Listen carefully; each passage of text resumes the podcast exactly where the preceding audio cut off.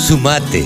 Entre todos hacemos la mejor radio, la radio del campo. La carne vacuna te aporta nutrientes indispensables para una vida saludable. Encontrá las mejores recetas para este otoño en www.carneargentina.org.ar. Rode MacLean, saben ustedes que es nuestro columnista deportivo, nuestro periodista deportivo, el periodista deportivo de la Radio del Campo y de Nuevos Vientos en el Campo, el programa que va los sábados a las 10 de la mañana.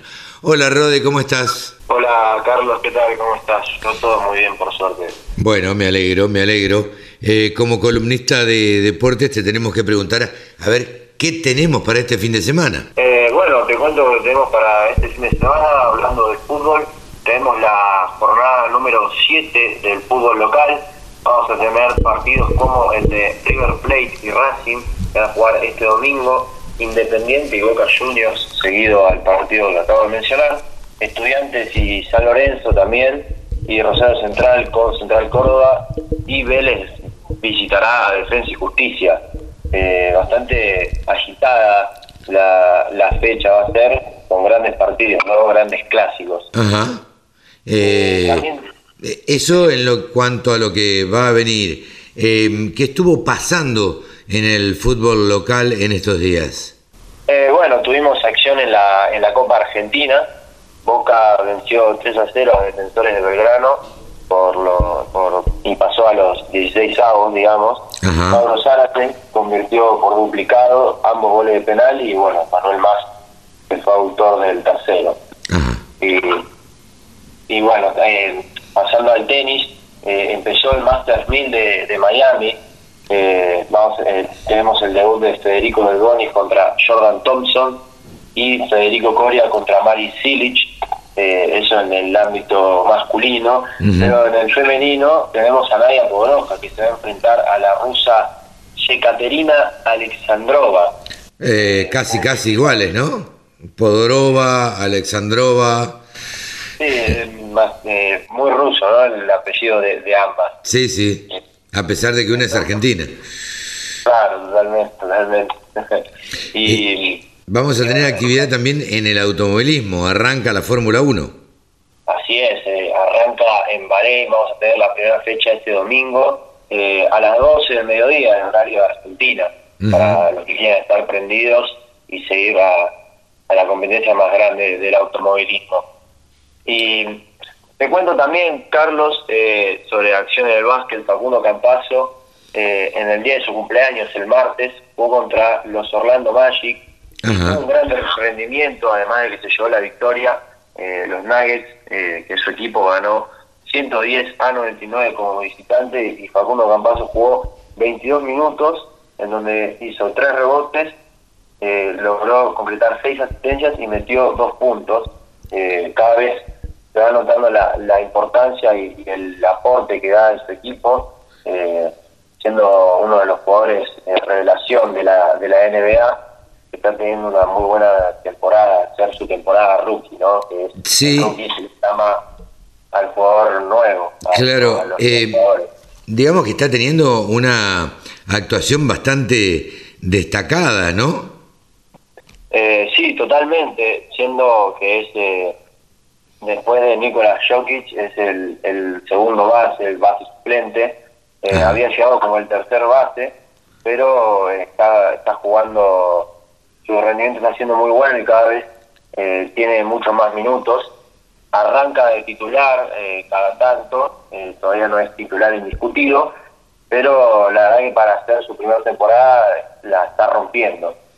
Eh, también luego, después, el miércoles, eh, jugó contra los Toronto Raptors y lamentablemente perdió 135 a 111 y también jugó 18 minutos, completó un rebote, dos asistencias y seis puntos. Se habló siempre, Rode, de la época dorada de- del básquet eh, argentino cuando eh, brillaba Manu Ginóbili y, y demás. ¿Actualmente hay muchos argentinos en la NBA? Eh, de hecho, como jugadores, eh, Paco Campazo es el único. Ah, ok, ok. Sí. Por eso Era lo- que por eso- los años eh, hace más gente, como por ejemplo en Barcelona está Leandro Bolmaro, que fue seleccionado en el draft de la Ajá. NBA, pero que irá dentro de un par de años, que todavía quiere adaptarse, tener un poco de experiencia en lo que es la Liga Española. También es muy buena. Y, y los basquetbolistas por el mundo, digamos, argentinos, ¿hay muchos? Eh, sí, sí, hay, bastantes.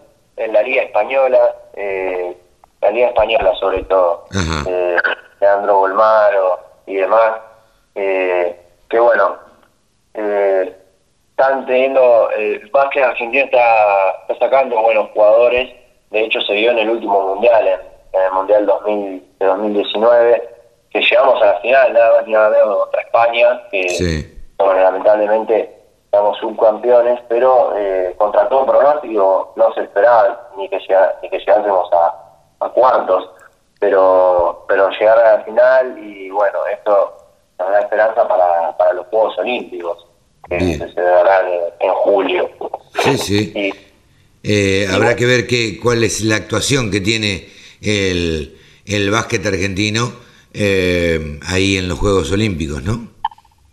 Sí, totalmente. Eh, uno, uno siempre espera que, a su país le, le vaya mejor, salga campeón directamente, pero, pero bueno, hay que esperar a, que, se concreten los Juegos Olímpicos y ver qué, no, qué nos depara. Eh, y Carlos, vinculado al básquet, eh, la FIBA, esto te lo, te lo había comentado antes de que empezásemos a, Sí. Eh, me decías que la FIBA, que es la Federación Internacional de, de Básquet. De básquet, eh, es la federación que, mundialmente se, encarga del básquet en todo el mundo. Eh, llegó a un acuerdo con, con, la plataforma de streaming Twitch.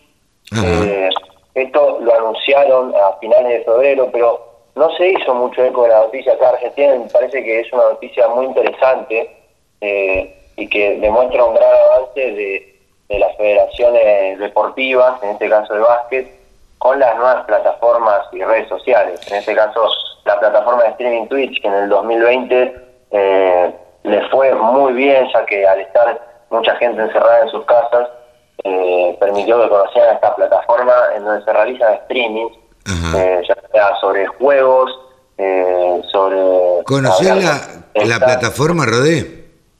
¿Cómo? ¿Conocés la plataforma? Eh, sí, yo ya la, la, no la consumo seguido, pero la conozco ya hace varios años. Eh, hace bastante tiempo, ya como 10 años más Twitch.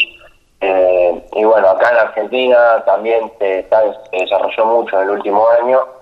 Eh, pero es como compite con YouTube, digamos, ¿no? Pero no es como subir un video, sino que es transmitir en vivo. Eh, lo único que haces es transmitir en vivo y bueno, la gente sigue los canales y se suscribe. Eh, hay una suscripción paga. sí, que será sin publicidad, imagino. Claro, exactamente. Eh, y bueno, en la FIBA y Twitch una, un, anunciaron una colaboración que van a, realizar durante varios años.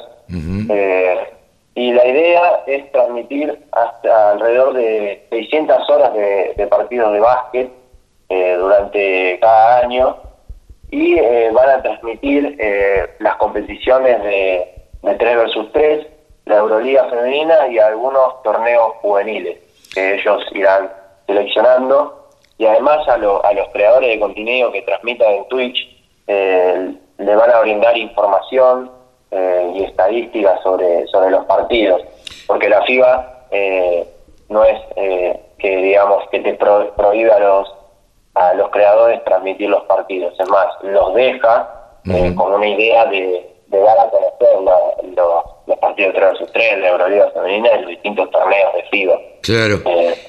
pareciera, pareciera ser, no sé cómo, cómo lo ves vos, Rode, que es medio como un globo de ensayo eh, para en un futuro poder transmitir ligas mayores y poder cobrar.